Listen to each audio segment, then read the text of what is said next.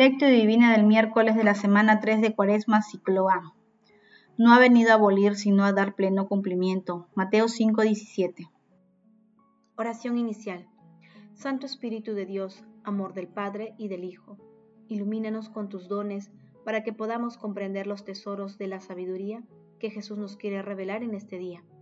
Madre Santísima, intercede ante la Santísima Trinidad por nuestra petición. Ave María Purísima, sin pecado concebida. Paso 1. Lectura. Mateo capítulo 5, versículo 17. Paso 1. Lectura. Lectura del Santo Evangelio según San Mateo, capítulo 5, versículo del 17 al 19. En aquel tiempo dijo Jesús a sus discípulos, no crean que he venido a abolir la ley y los profetas, no he venido a abolir, sino a dar pleno cumplimiento.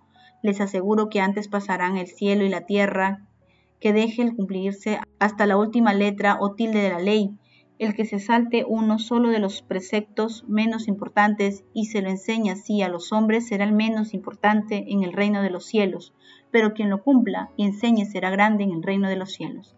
Palabra del Señor, gloria a ti, Señor Jesús. Nosotros escuchamos con frecuencia la palabra de Dios. Cada día nos miramos al espejo para ver si vamos conservando la imagen de Dios nos pide. Cada día volvemos a la escuela en la que el maestro nos ayuda en una formación permanente que nunca acaba.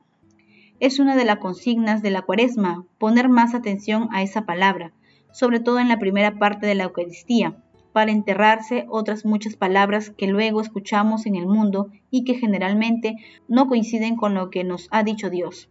En la cuaresma nos hemos propuesto orientar nuestra conducta en cada día según esa palabra, que se note que algo cambia en nuestra vida, porque nos preparamos a la Pascua, que es vida nueva con Cristo y como Cristo.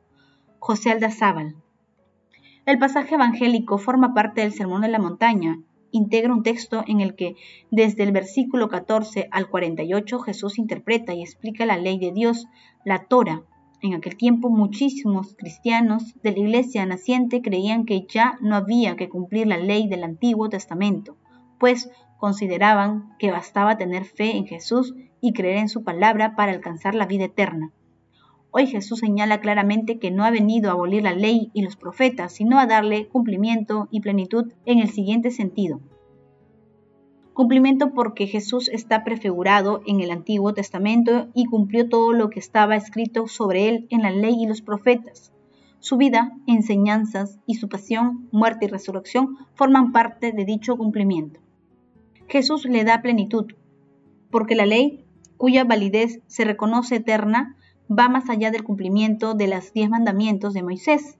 Jesús lleva la ley al extremo radical del amor, rompiendo todos los esquemas humanos, proclamando el amor a través del perdón, de la entrega total a Dios mediante el servicio de los demás, señalando que el poder está en el servicio. Por ello Jesús interpreta el verdadero sentido de algunos pasajes del Antiguo Testamento, adiciona enseñanzas y revelaciones y perfecciona la ley.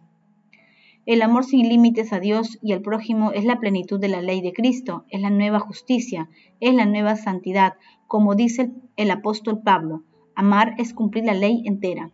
Romanos capítulo 13, versículo 10. Paso 2, meditación. Queridos hermanos, ¿cuál es el mensaje que Jesús nos transmite a través de su palabra? La alternativa que Jesús propone a la ley no es la abolición, sino una mayor perfección y exigencia, una fidelidad radical, una santidad más profunda. La ley nueva de Cristo, la ley del Espíritu, fundamenta una moral y una ética religiosa en dinamismo progresivo, interior, totalizante y acorde con el ritmo ascendente de la revelación. Basilio Caballero Ir más allá de la ley implica estar dispuestos a abrir nuestro corazón para que nuestro comportamiento sea el reflejo del sentido profundo del amor misericordioso de Jesús, quien, a pesar de su condición divina, tomó nuestra condición humana para ser el mismo quien con su vida nos enseñe a amar. Significa estar más atento a lo que ocurre alrededor nuestro, siempre la luz de la palabra. Por ejemplo, las sociedades actuales han institucionalizado y legalizado la violencia basándose en tradiciones que promueven la violencia en nombre del honor humano. Asimismo, dicha violencia, en sus diferentes manifestaciones, es ejercida sobre las personas más débiles y vulnerables, como los bebés en gestación, los niños, los ancianos, los inmigrantes, las personas que sufren cualquier tipo de carencia, marginación y que no pueden defenderse. Ante esta situación, Jesús propone un llamado revolucionario al amor, resaltando el valor sagrado que tiene la persona humana. Haciendo silencio en nuestro corazón, respondamos, ¿cómo experimentamos diariamente la ley de Dios? ¿Qué obras de misericordia hacemos para resaltar el valor sagrado que la persona tiene a los ojos de Dios?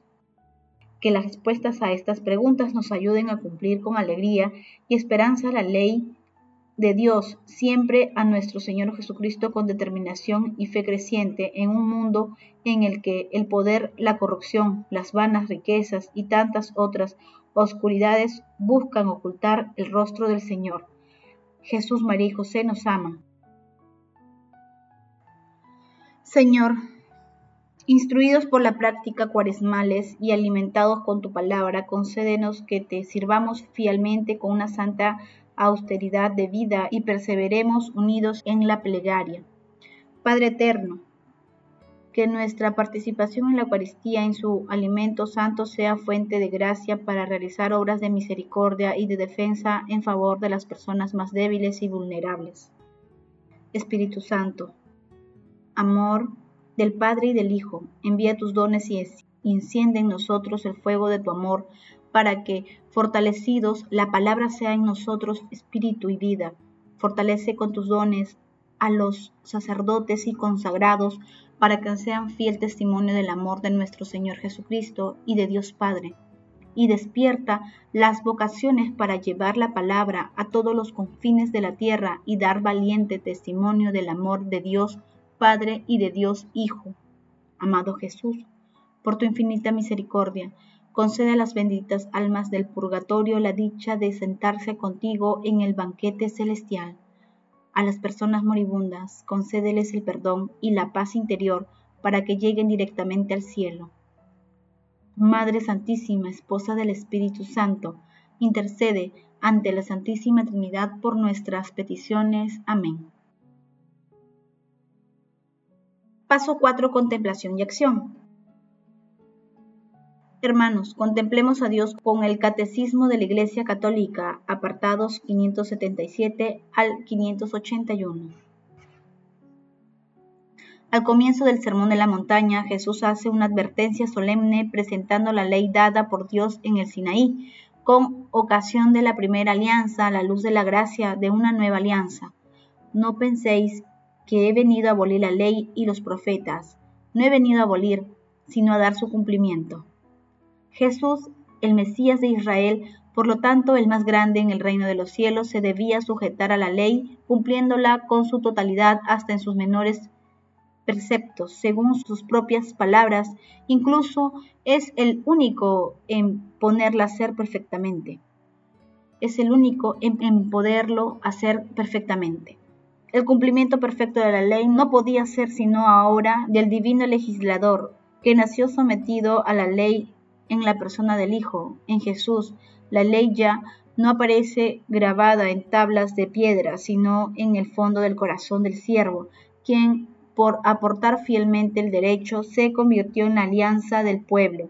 Jesús cumplió la ley hasta tomar sobre sí mismo la maldición de la ley en la que habían incurrido los que no practicaban todos los preceptos de la ley, porque ha intervenido su muerte para remisión de las transgresiones de la primera alianza.